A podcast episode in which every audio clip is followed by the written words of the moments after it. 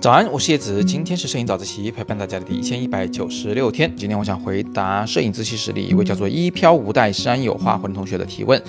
他给了我一张画册里的照片，然后问我像这样的照片应该把对焦点放在哪儿，应该对哪对焦啊？然后应该对哪儿进行测光？我们先来回答对焦的问题。那首先呢，我们要明白一点，在拍风光照的时候，我们基本上都是用的广角镜头，用的一个小光圈，而且用的一个比较远的对焦距离来拍照。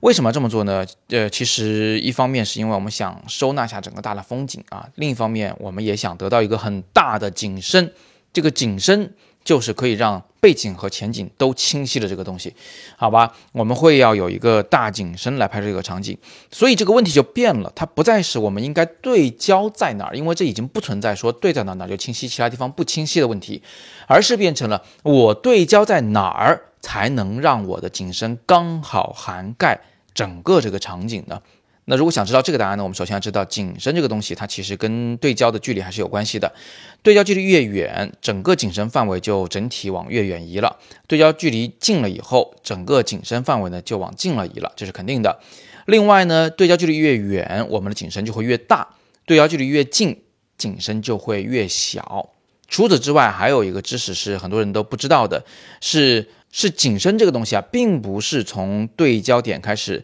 往远处和往近处数起来前后都一样清楚。前景深呢，基本上是小于等于后景深的，在大部分情况下都是小于后景深。这也就是说，比对焦点离相机更近的那些事物啊，更容易被模糊掉。所以据此呢，我们应该把对焦点放在整个地面场景的中间的距离，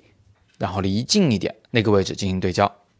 我再重复一次，整个地面所有景物的不远不近的那个中间段，然后离近一点的那个位置进行对焦，这样的话，你就可以让你的景深啊尽可能的覆盖整个地面景物。至于云彩这个东西，它清不清楚，其实我们并不关心，因为它本质上是不可能有清晰的边界的，对吧？当你坐个飞机飞入云中的时候，你就知道它其实就是一团模糊的棉花糖。而且呢，我们作为在地面上生活的动物，对天上事情呢，说实话不是那么的关心。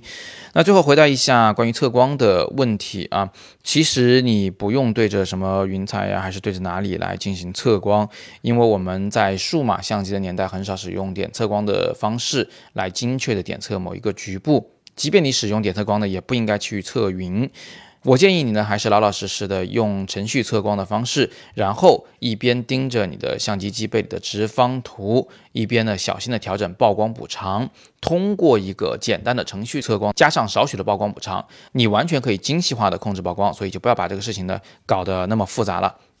好吧，那今天我们就先聊到这里。大家如果有更多的摄影问题呢，欢迎在底部扫描我的绿色二维码进入摄影自习室向我提问，在这里我是有问必答的。另外，如果你是个初学者，想好好学学摄影，不妨点击阅读原文来看看叶子的摄影入门课。这几天还在大促期间，不仅价格非常便宜，只要七十九块钱，而且呢还赠送一个七十七块钱的摄影自习室的一年年费。今天是摄影早自习陪伴大家的第一千一百九十六天，我是叶子，每天早上六点半，微信公众号摄影早自习。不见不散。